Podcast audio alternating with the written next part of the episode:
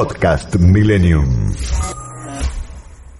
Bueno, Gise, vos sabés que ha llegado la festividad de Royal que significa cabeza del año. Comienza en la noche del lunes 6, esta noche, con la salida de las primeras estrellas y se extiende durante los dos primeros días del mes, el 7 y el 8 de septiembre.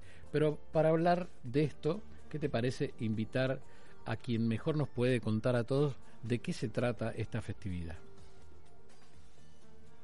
Sí, por supuesto, tratamos de, nosotros tenerlo en cuenta todos los años y, este año también lo estamos haciendo. ¿eh? Vamos a invitar al rabino Marcelo Polakov. Muy buenas tardes, rabino.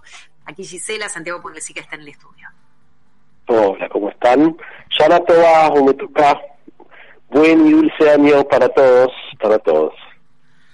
Muchas gracias, Rabino. No, nos, ¿Nos cuenta a los oyentes de qué se trata, cómo, de dónde nace esta, esta esta mm, celebración festividad y, festividad. y, y, y cómo lo cómo lo celebran cómo cuáles son los ritos.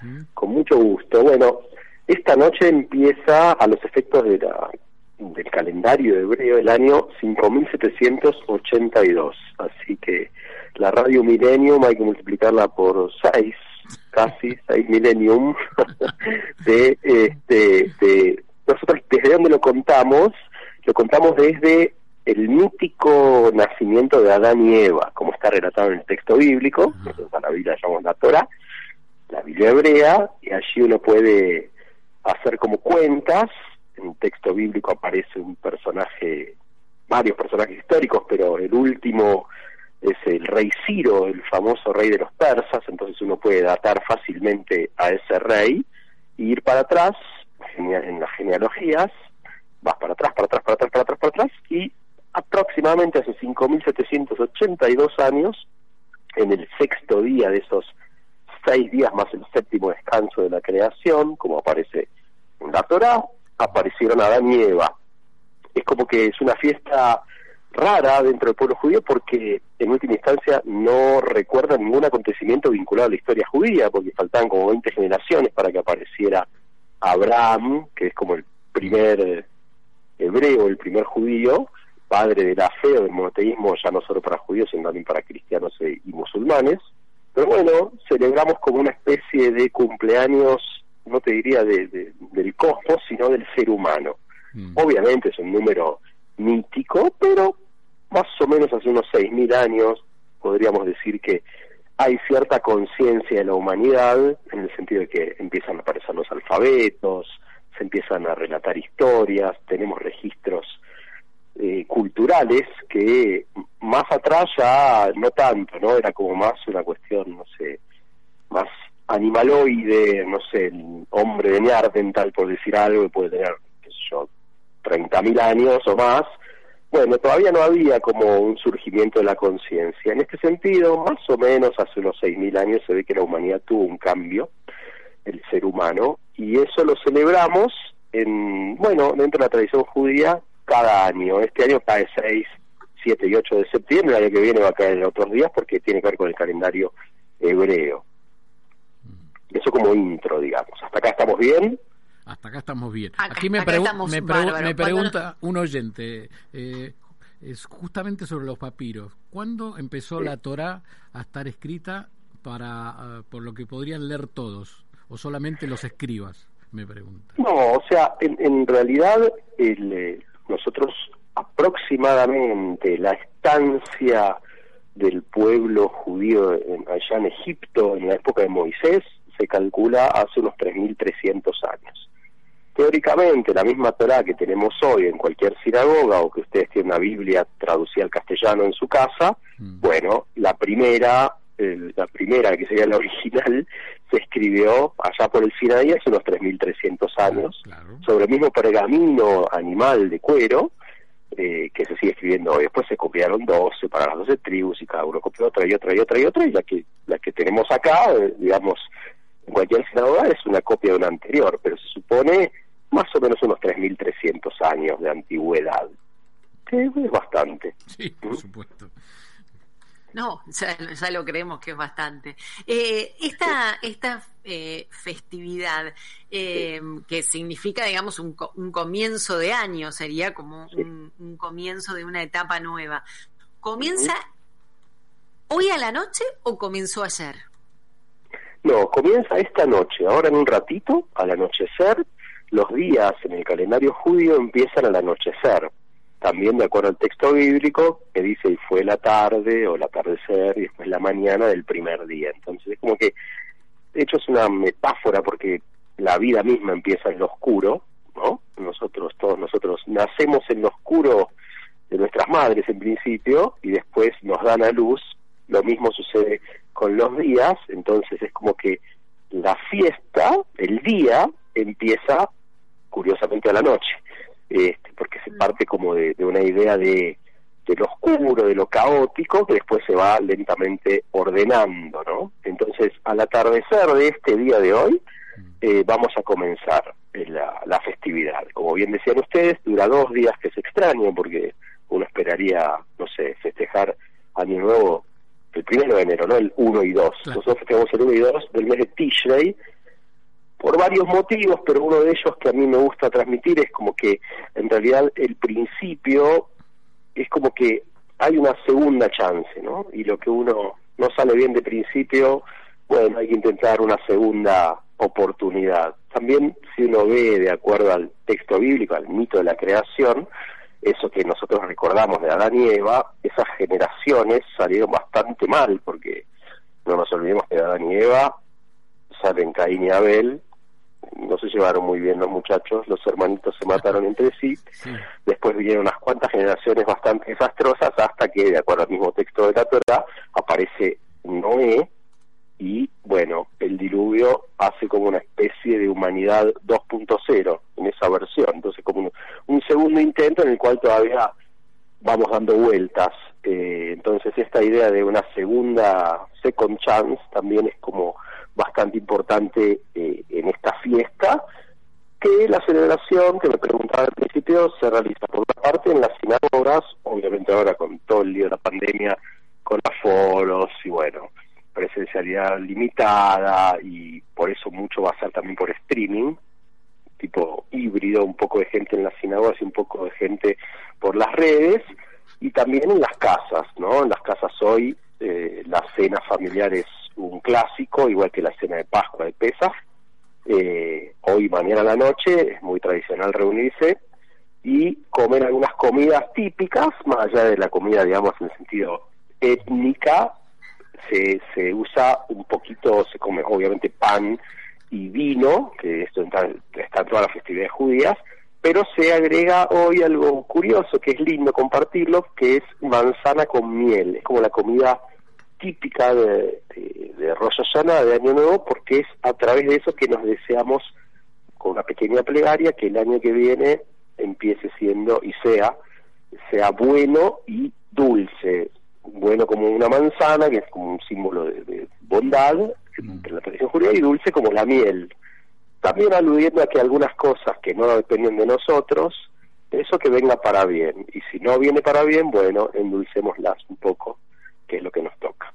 Rabino, estamos hablando con el rabino Marcelo Polakov ¿eh? para hablar sobre el Año Nuevo Judío, le estamos contando a los oyentes. ¿Nos puede contar qué es el, el shofar? Sí, con gusto. El shofar es un cuerno de carnero que se usa como si fuera una mini trompetita. Eh, hay muchas alusiones a, este instrumento que es como el precepto central de la festividad en Rosh Hashanah es escuchar el toque del shofar, que eso se va a hacer durante las mañanas, tanto de mañana, martes, como del miércoles en todas las sinagogas. Ah, en las sinagogas, no en las casas. Esa era una pregunta. No, eso es un, eso se hace un toque en las sinagogas. Obviamente ahora que uno está como más encerrado, nosotros todos los años sin pandemia vamos a tocar a las casas de la gente que no puede llegarse a la sinagoga, pero por problemas de salud.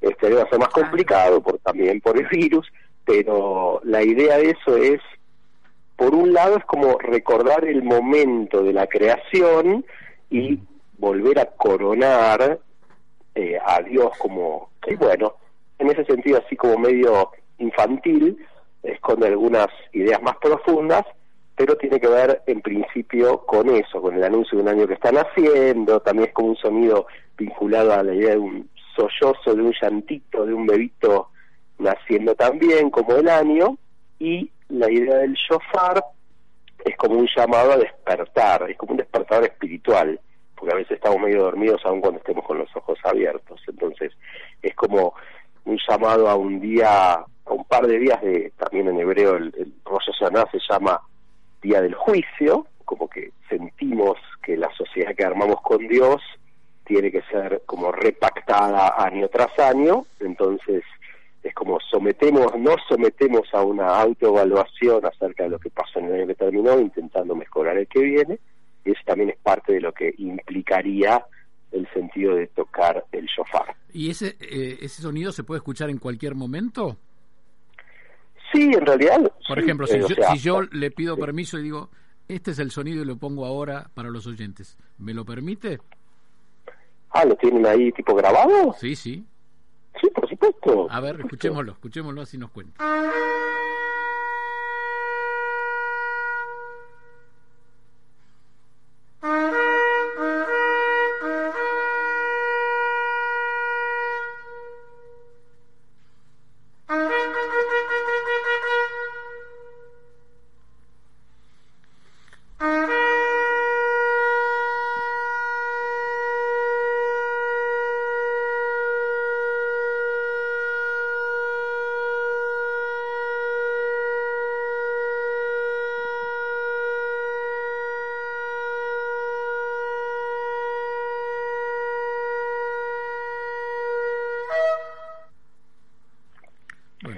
Conseguí una grabación muy buena.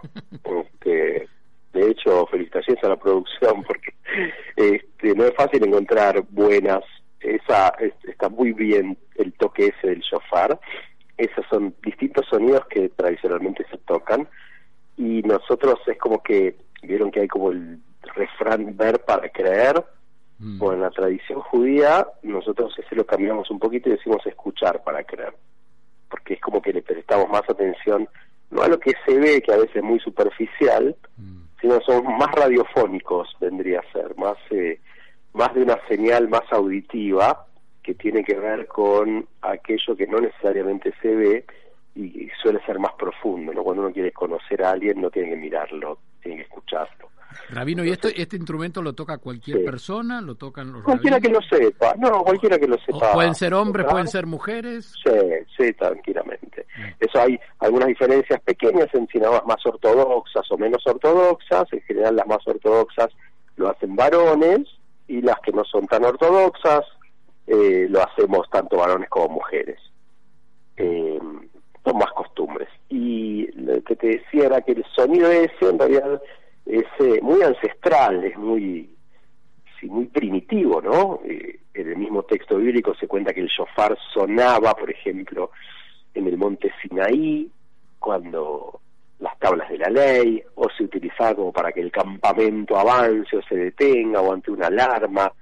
Era como, bueno, un viejo celular de varios milenios que tenía que ver con tratar de estremecerse un poquito y despertarse, como decía hace un ratito, eh, y no permanecer como no durante todo el año medio somnoliento sin darse cuenta de algunas cosas. Adormecido. Hay que ajustar, Adormecido. tal cual, Mm. adormecido. tal ¿Le cual. podemos tocar esto am, el domingo, por ejemplo, también, o, o no? O, o el- estoy faltando el respeto a la religión? Digo porque hay muchos que, que a lo mejor nos tenemos que despertar. No entendí, la, no, no entendí, Gisela. No.